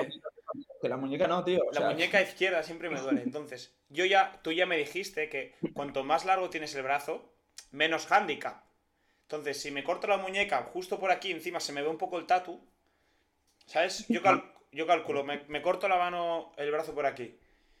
Eh, que un año como de medio retirado, ¿sabes? En plan, porque estás jodido, ¿no? De la mano tienes el dolor fantasma y todo el rollo. Pon un año, seis meses de, de lesión, como de, de- y luego un año entrenando y, y para 2023 campeón de los CrossFit Games en categoría Adaptive. ¿Podrías ganar a Casey? Sí, claro, tiene 110 de snatch, yo tengo 121. Pero con dos. Y, Claro. y qué, y qué, da, da igual. Él tiene, él tiene 12 arrobas, ¿eh? O sea, Casey levanta muchos arrobas, ¿eh? Vale, vale. Eh, yo, yo todavía espero ir, ir en, en RX. A ver si soy capaz. Pero, Entonces- pero si no, si veo que no hay opción, eh, me voy a cortar un brazo y ya está. Mira, o sea, mira, vete a por la pierna, te cortas dos dedos, creo que ya clasificas. Sí, ¿eh? Pero luego, pero había luego uno que competía con dos brazos. Sí, Josué, tiene una parálisis de herb en el, en el Mm, brazo. Pero está comprobada la parálisis, porque yo movía, yo le veía, yo le veía mucho mover el brazo, ¿eh? De vez en cuando, ¿eh? ¿Sabe que Vale. se te ha colado. ¿eh? Se, nos ha colado. Porque para quien no lo sepa, te pones la goma, ¿no? Hmm. En el, en- el brazo izquierdo y haces chest to bar normal con, con butterfly, ¿no? A mí me gustó Mm. mucho como eh, ahí en Games, eh, Fikowski col- colgaste un vídeo, ¿no? Y, y está Ah, Fikowski detrás flipándolo. Sí, sí, sí. Es más, Fikowski antes de ese momento, eh, yo estaba haciendo clean and jerk y claro, eh, la conversión de libras a kilos, claro, yo puse la de 45 y la de 25 pensando que eran 80 kilos, eh, pero no es así. Entonces, como que no las encajaba tan bien como, como de normal. Y, y Fikowski estaba justo delante y, y cuando terminé de hacer clean and jerk se me acercó y me dice, joder, tío, que te he visto frustrado, eh, tranquilo, eh, o sea, se- vino a animarme el tío. Te dijo, Eh, hey, hey, Sabi, stay, stay cool, stay cool, Sabi. E- Xavier, Xavier, ahí me llaman Xavier. Xavier, madre Ojo, mía. ¿eh? Es, es la hostia. Mola, eh, mola Xavier, eh. Sí, sí, sí. Tipo doctor Xavier, X-Men. sí. Eh, Decían, eh, que decían, hey, eh, eh, stay sweet. Stay sweet, stay sí, sweet. sí, sí, sí, sí. Una palabra Y- que me gusta mucho acá y ahora. Hay que estar sweet siempre, Sabi. Tío, el tener la, posibilidad de entrenar con, con esos atletas, ¿no? Eh, que a mí lo que de verdad me motiva es el venir aquí y tener el poder entrenar con, con vosotros, ¿no? Que, que aunque seas segundo de España, Niol, estás bastante fuerte, tío. O sea, Estoy bastante fuerte. no he, conseguido, no, no he conseguido que me digas nada bonito como Fikowski, pero bueno. Eh, ya- cuando, cuando hagamos, si cuando vengas toca correr, hacer series de correr, podrás devolverme todo lo malo que he sido contigo. Ya, ya, lo, ya lo Bueno. verás. ¿O no? Pues se las salta todas. Es una polla, me la salto todas, chaval. Tengo los gemelos eh, en, en el, en el culo de, de saltarme, ¿no te jode? Yo no tengo y es una, es, es una ventaja no tener gemelos, porque tampoco se me cargan, ¿sabes? Ah, ¿no tienes gemelos? ¿Qué va, tío? Pero, ¿por qué no tienes? Porque me, o sea, me operaban de pequeño y tengo las, las patas. eh, no tengo movilidad de. Dime, De dime. canario, un Pero, pero yo no te he visto. Yo no se te, no se notan. O sea, no se nota que no tengas nada y no, no tenía ni puta idea, tío. Tío, O sea, a ver, si me pones con Alex. O sea, Alex y yo, ¿sabes? Lo, lo- lo feo mí, lo, lo malo mío es que tengo unas, unos muslos grandes, lo que acentúan mi falta de gemelos, ¿sabes? A mí más de una vez me han preguntado a ver si en CrossFit no entrenamos gemelos y yo, cabrones. No- que no tengo. Porque es que, O sea, no, tú, tú Dado- no, tú no tienes el músculo directamente. Tengo, pero al tener los pies operados, no tengo tanto movimiento. O sea, no, se- no se te activan, ¿no? Igual. no, eso es. Ujú. eso Hostia, es. que pues- pilla todo el mundo, ¿eh? Claro. Eh, pero en, la- en las dobles, que aunque en los games pareciese que no sabía hacer dobles, ¿vale? Eh, no, no se me, no se me cargan corriendo tampoco, así que es la hostia. Pues, pues, Hostia. em, joder. Qué envidia me das, tío. Sí, Bueno, explícalo tú, explícalo tú, Xavi. Explica. Sí. Ah, lo que vamos a hacer es. Vamos a repasar los bots, ¿no? Vale. Venga, pues voy a sí, abrir y la. también explica alguna anécdota graciosa que pasará. Bueno. Aparte, por ejemplo, lo de Fikowski, pero alguna cosita así que quieras destacar, también estaría guay. Eh, bastantes hostias en los huevos haciendo el dumbbell snatch con la izquierda, cositas así, ¿no? ¿Qué te llevas de, de todo esto? Aparte de un gran amigo como Albert, que entiendo que no os conocíais antes o no habíais coincidido mucho. No. ¿Qué más? O sea, que si tuvieras que decir tres cosas, para no hacerlo muy largo, que ya vemos una hora y diez, ¿qué te llevarías de estos, de estos games? Eh, que tengo mucha hambre. O sea, eh, eh, es más, le decía a Dudo, o sea, quiero entrenar ya. El próximo día fui a entrenar al, box y la gente me decía, estás loco. Y, sí, pero es que al final he visto que tengo que mejorar en muchas cosas y, aquí es donde, donde se mejora, ¿no? Entonces, que me llevo, que, que me ha gustado eh, y que puedo hacerlo muchísimo mejor. Entonces, ¿qué tengo que hacer? Volver a, casa y, y como estamos haciendo ahora, no entrenar. Entrenar. Muy bien, tío, un añito, ¿no? Un añito para volver. Sí, sí, Porque sí, confío en que volverás. sí, sí, sí. Te faltan dos. Porque ¿eh? también confío, también confío en Ekai, también que, que irá. Pero No, y joder, el, el poder tener a mi alrededor gente como vosotros, tan, o sea, ¿no? tanto nivel, el, el decirme, solo porque me hayan puesto man- cosas de mancuernas, no me voy a conformar. ¿vale? La entre- se entrenará, pero al final mi objetivo tiene que estar, estar cerca vuestra, ¿sabes? En, en un WOD. Porque si mi objetivo Claro. al final es solo competir eh, en, en adaptado, pues mi- mis metas, mi entrenamiento cambia mucho, ¿vale? Eh, pero si mi meta está eh, poder estar con vosotros a la par, llámame loco, es, es algo muy difícil, tenéis mucho nivel, pero al final si no intento entrenar para ganar, ¿vale? ¿Para qué entreno? O sea, ¿para quedar segundo, tercero? Pues no entrenas igual. Así que... mira, mira, mira. Como... Pero no, es esa, es esa hambre de la que hablábamos, ¿no? Un poco, esa mentalidad de, mirar hacia adelante, hacia no conformarte con ser el primero en tu, en tu categoría, sino en, llegar a competir en, en- bueno, a, a mí me has incluido, te lo agradezco, pero eh, no estoy tampoco al tan alto nivel, ¿no? Pero sí que llegar a ese fin un poco, ¿no? Para mí sois, o sea, para mí todos sois la, la hostia y aprendo muchísimo. Así que el, el ir más a menudo y, y, tío, a, a mejorar porque no hemos venido aquí para, para hacer quintos puestos, últimos puestos. Eh, queremos, o sea, quiero ganar y, y llamarme loco. Esto no, no lo hago porque soy un creído, es porque hay alguien que ha puesto ahí el estándar. El estándar está ahí y si lo ha logrado esta, lo ha logrado esta persona, porque, porque no, no lo vamos a lograr nosotros, ¿no? Eso es. Muy bien, tío. Pues muy bien, tío. La verdad que ya sabes que esto, bueno, que Blanes en el feed siempre tendrás un sitio que puedes venir cuando quieras, que siempre hay alguien entrenando. Eh, no sé, lo dejamos por aquí, ¿no? Eh, falta un poco la canción y, Sí. y ya está. La verdad que ha sido, se me ha pasado volando. Sí, sí, a mí también, me ha sido súper... Pero no pasa nada, Daniel. Ya, ya te contaré.